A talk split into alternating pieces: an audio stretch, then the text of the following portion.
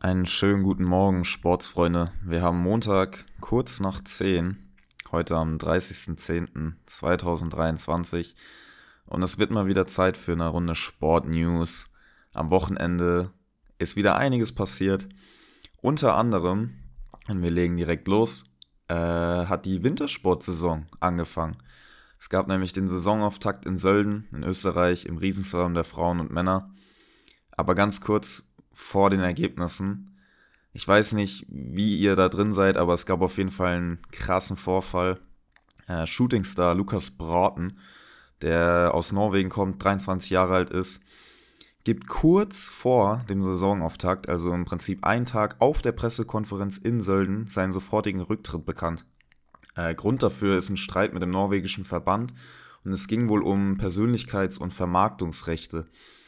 Und das ist halt schon ziemlich krass, weil er halt so als das Talent in Norwegen gilt, mit 23 auch noch total junges. Letztes Jahr zum Beispiel auch fünf Weltcupsiege eingefahren hat, ähm, zu den absoluten Top-Favoriten auch dieses Jahr wieder gezählt hätte. Ja, und jetzt ein Tag vor Auftakt gibt er seinen Rücktritt bekannt. Ist natürlich auch ein herber Rückschlag für den norwegischen Skiverband. Und er betonte halt aber auch, dass sein Ziel, glücklich zu sein ähm, ge immer gewesen ist und er nicht irgendwie auf große Sponsorenverträge oder der Beste der Welt zu sein aus war. Und jetzt auch wohl das erste Mal in einem halben Jahr wieder richtig glücklich ist. Und man muss halt immer da dazu sagen, dass alles, was von außen so scheint, ja, man will Fußballprofi werden, man will Tennisprofi werden, Leistungssport hat auch immer Schattenseiten. Und auch gerade an so Situationen erkennt man, wie viel Druck man eigentlich ausgesetzt ist und was man eigentlich auch alles für Verpflichtungen hat, wenn, wenn man halt diesen Pakt mit einem großen Verband eingeht. Das kurz dazu jetzt ganz schnell zu den Ergebnissen. Äh, am Samstag gab es nämlich den Saisonauftakt im Riesensalon der Frauen. Dort konnte Lara Gut Berami aus der Schweiz mit 200 Vorsprung vor der Italienerin Frederica Brignone gewinnen. Und dritter wurde, dritte wurde Petra Vlhova aus der Slowakei mit äh, 1400 Rückstand. Und das ist ganz witzig, weil gerade die drei sind jetzt schon sehr, sehr lange dabei und man sagt mittlerweile, okay, vielleicht gibt es bald einen Generationswechsel.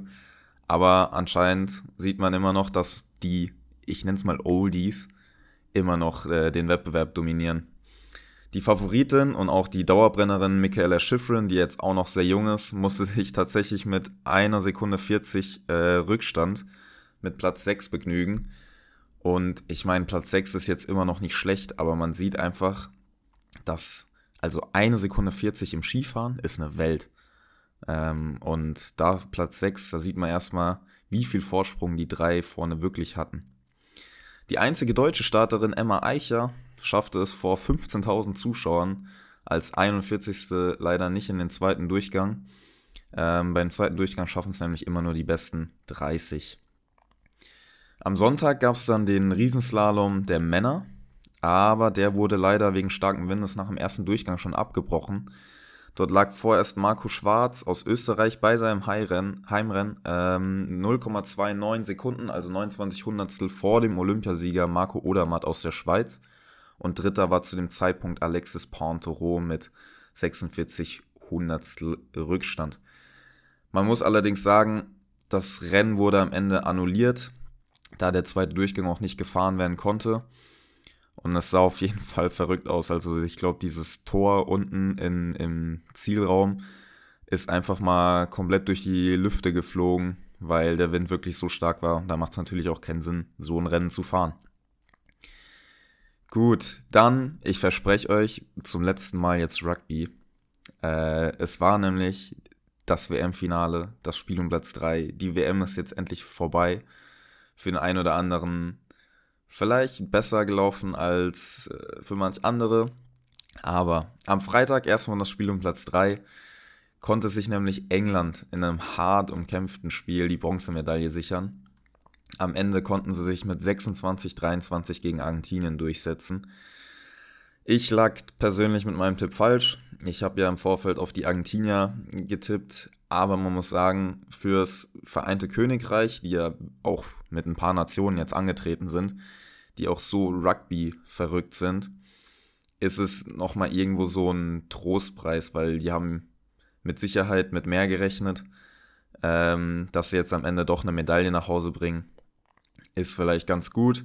Aber ich bin mir sicher, dass in den nächsten Jahren trotzdem da mehr kommen wird von auch Wales, Schottland, England oder Irland. Und das Finale. Es gab meiner Meinung nach echt eine Überraschung. Und zwar konnte sich tatsächlich Südafrika am Ende den WM-Titel sichern mit 12-11 gegen Neuseeland.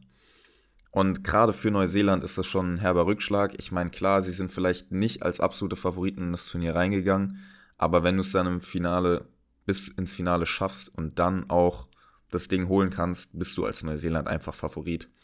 Sind aber auch schon früh durch eine rote Karte geschwächt worden, was das Spiel natürlich auch deutlich schwieriger gestaltete.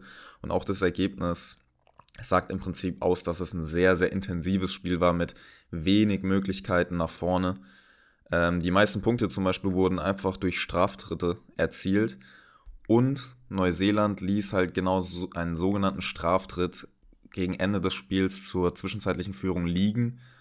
Ja, und damit geht der WM-Titel nach Südafrika, wo das Land komplett außer sich ist, weil nicht unbedingt mit einem WM-Titel zu rechnen war. Und also schaut euch gerne da mal die Highlights an.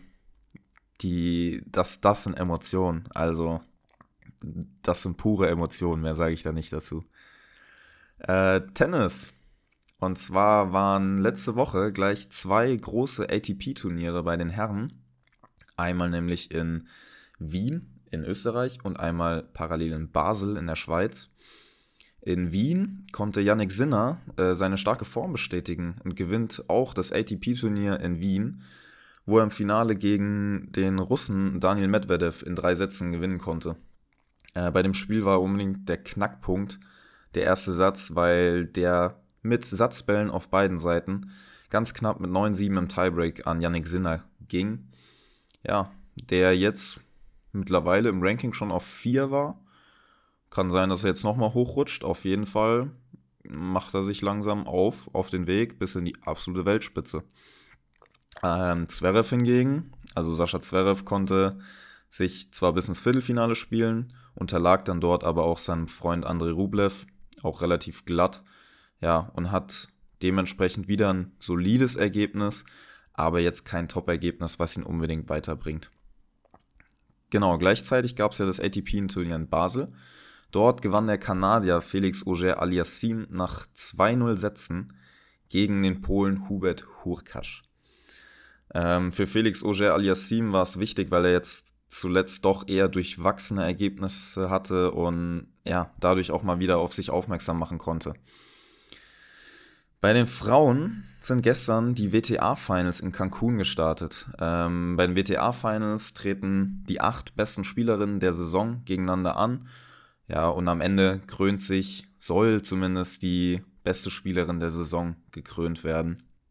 Ähm, den Auftakt machten da unter anderem Elena, Elena Rybakina aus Kasachstan gegen Jessica Begul, Pegula, die Tochter von dem Buffalo Bills Owner, also einfach Owner von einem Footballteam und die Tochter ist ein Star im Tennis.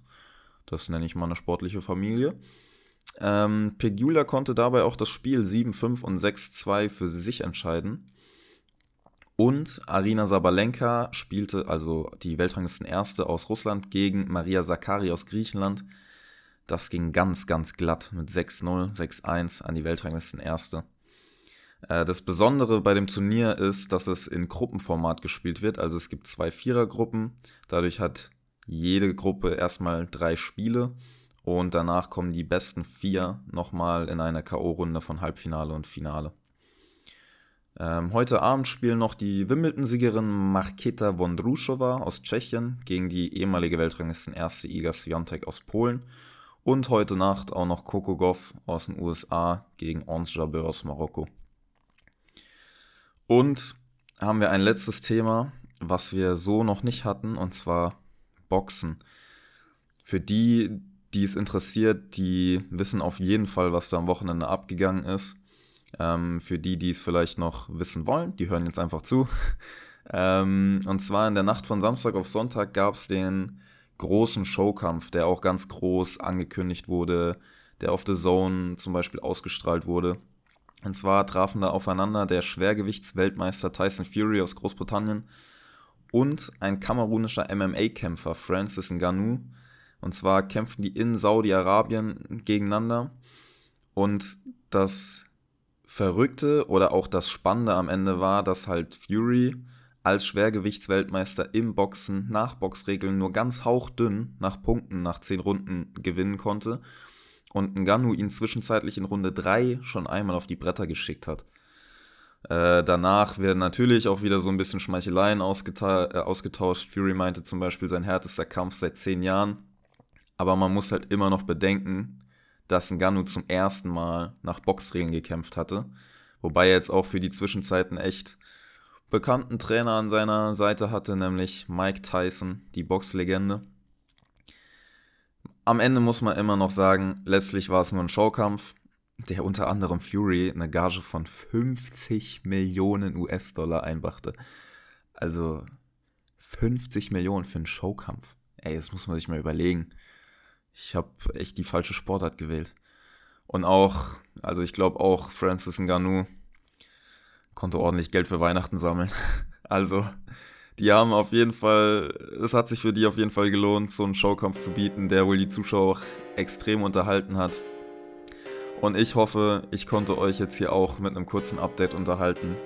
Das war's auch schon wieder von meiner Seite. Habt einen guten Start in die Woche. Ich wünsche euch was. Ciao. Das war's wieder mit All in One. Wir bedanken uns fürs Zuhören und freuen uns darauf, euch bei der nächsten Folge wieder begrüßen zu dürfen. Dann, wenn es wieder heißt, neue Woche, neue Sportart. Macht's gut und euch einen erfolgreichen Tag.